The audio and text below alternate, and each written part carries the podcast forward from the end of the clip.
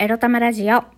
おはようございます。みくりです。この番組は、短く働き多く稼ぐを目指すパラレルワーカーみくりが仕事のことや日々のいろいろいろいろを沖縄からお届けします。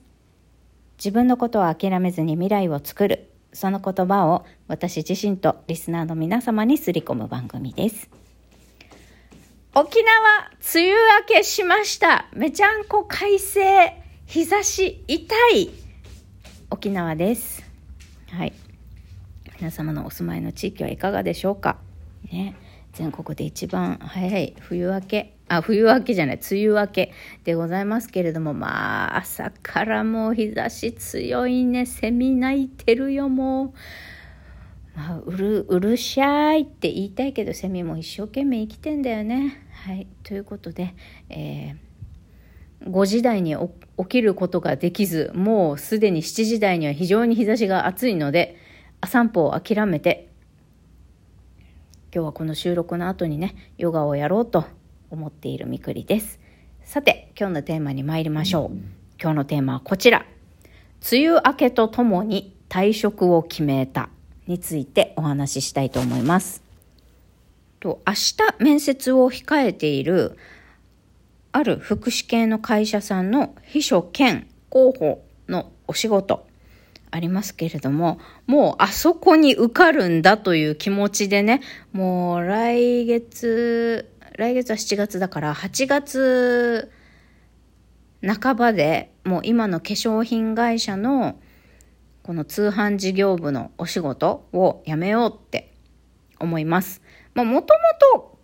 この秘書兼広報の仕事が決まってしまえば辞めるつもりでいて、8月から働き始めたいから7月末で退職しますって言えたらいいなぁなんて思ってたんですよ。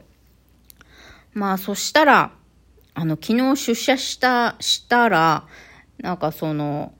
私以外のね、この主婦パートの皆さんがね、あの、二人とも東京出身の女性なんですけれども、なんかもぞもぞやってきて、あの、みくりさん、私たち、8月の頭から1週間ずつ連続で、あの、お休み取りたいんですけど、取りますみたいな。なので、あの、まあ、飛行機の関係でちょっとうまく日程取れいいチケット取れなくって翡翠さんが一人で出勤しなきゃいけない日も何日かあるんですよねみたいな。はあみたいな。独身者が一人いるからってそれ当てにして思いっきり長期休み取ってんじゃねえよこのクソ主婦どもと思ってね。もうブチって切れて、あ、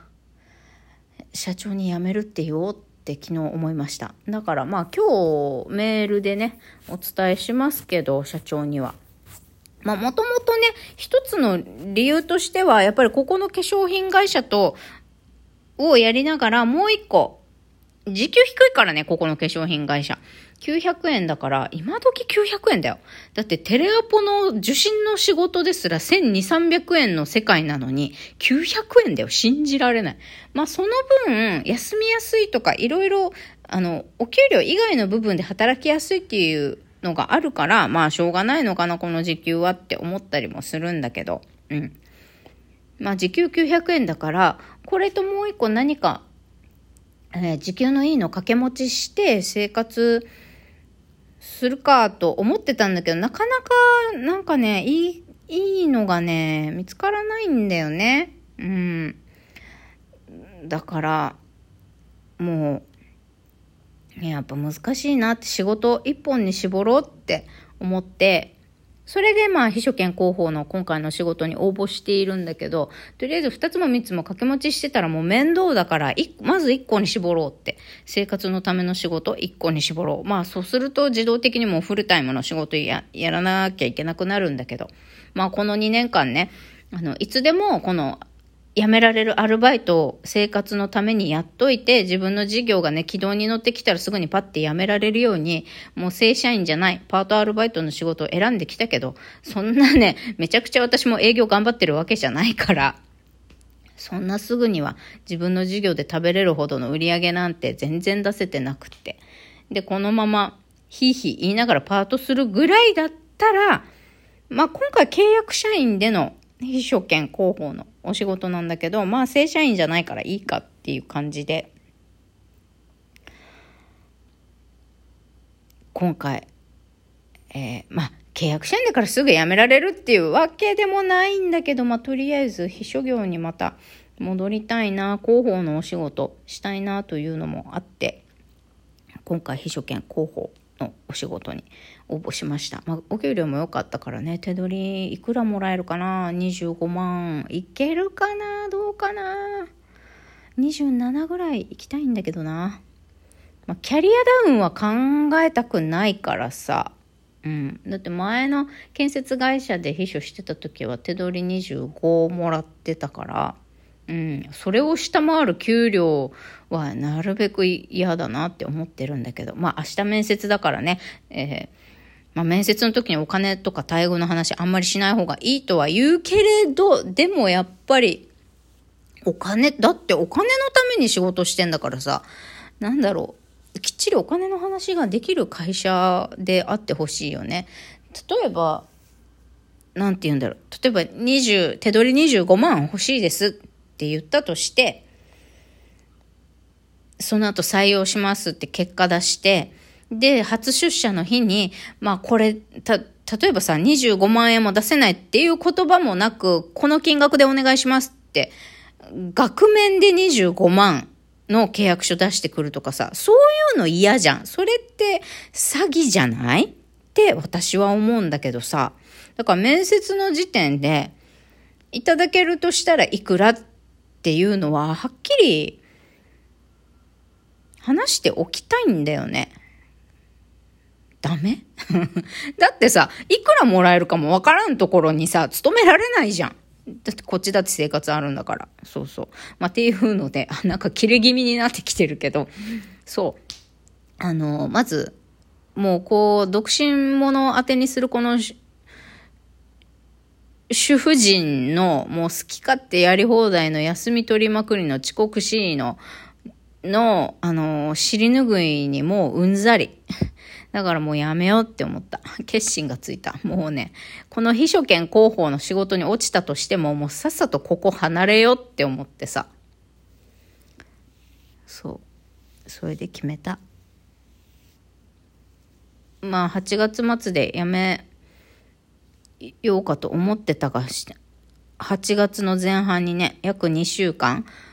このパート主婦たちが東京に帰省するって言うから、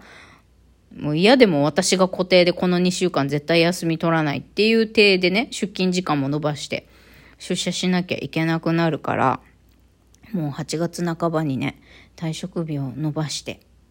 まあ別に次が決まってるわけでもないけど、もう早く出たいから、こんな会社から。だから、あのー、そう。出ることにしました。で、今日メールでね、社長に、8月15日付で退職させてくださいって言おうと思います。まあ一つにはね、一番大きいのはやっぱり人、なんだろう、ダブルワークできればと思って他にも仕事探してたけど、それが難しかったから、やっぱり仕事を一つに絞って、一つの仕事でちゃんと生活できるぐらいの、あの仕事を探そうっていうのがまあ一番の理由で、まあ二番手にはこんなにね、まあしょうがない、わかるよ、こ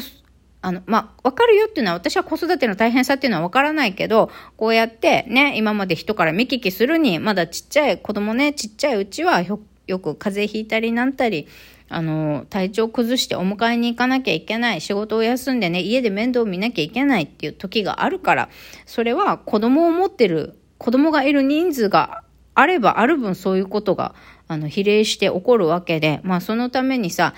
3日4日急に出社できなくなるとか、えー、早退するとか、出てくるから、もう普通にね、出社できる人間が、あの、出勤時間を延ばしたりとか、えー、休みが取れに、取りにくくなるとか、まあそういうこと、そうもうそうやってカバーするしかないから、まあそこはもうしょうがないね、お互い様っていう感じでやるしかないっていうのはわかるけどさ、一人ずつさ、一週間も、連続で休み取る？あのさ、せめてさ、3日4日ぐらいにしてほしいよ。まあわかるよ。せっかくね、東京まで行って帰省するんだから、そりゃ1週間とかさ、休み取りたいよね。まあ。だから、まあもうそういうのも疲れた。あのそう、自分、なんかね、もうそういう役回り疲れたんだよ。この20年間働いててさ、ほら、独身で子供がいないっていうだけでさ、今まで仕事でさ、あの、クリスマス休むなとか、バレンタインデー、ホワイトデー休むなとか、年末年始もそうだし、えー、沖縄のお盆も休むなとかさ、独身であるっていうだけでさ、絶対休まなきゃいけない既婚組たちがいるから、そういう人たちを休ませるために、その人たちの、その人たちが家族と過ごさなきゃいけないからという理由でさ、私たち独身はさ、休みたい日も休休めないで、そして既婚組がいきなり、あ、子供が体調崩したから帰りますって言われたら、その分のカバーをしてきたんじゃん、仕事で。もう20年間やってきたけどさ、もうそういう役回り申し訳ないけど、もううんざりなんだよ。正直言って。だから、これは既婚組が働くことが悪いとか、そういうことじゃなくって、そういうことが起こっても難なく回せる人数を揃えるとかさ、仕事環境を整えるとか、そういうふうに知ればいいだけなんだよね。だから私は今このたった一人でこの役を担うのがもうしんどいっていうことです。だからもうそういうのが嫌だったらやめるしかないよねっていうことで、まあ、退職を決めました。が、まあ、今日も快晴、空は気持ちいいから気持ちよく気分すっきりいきます。バイバイ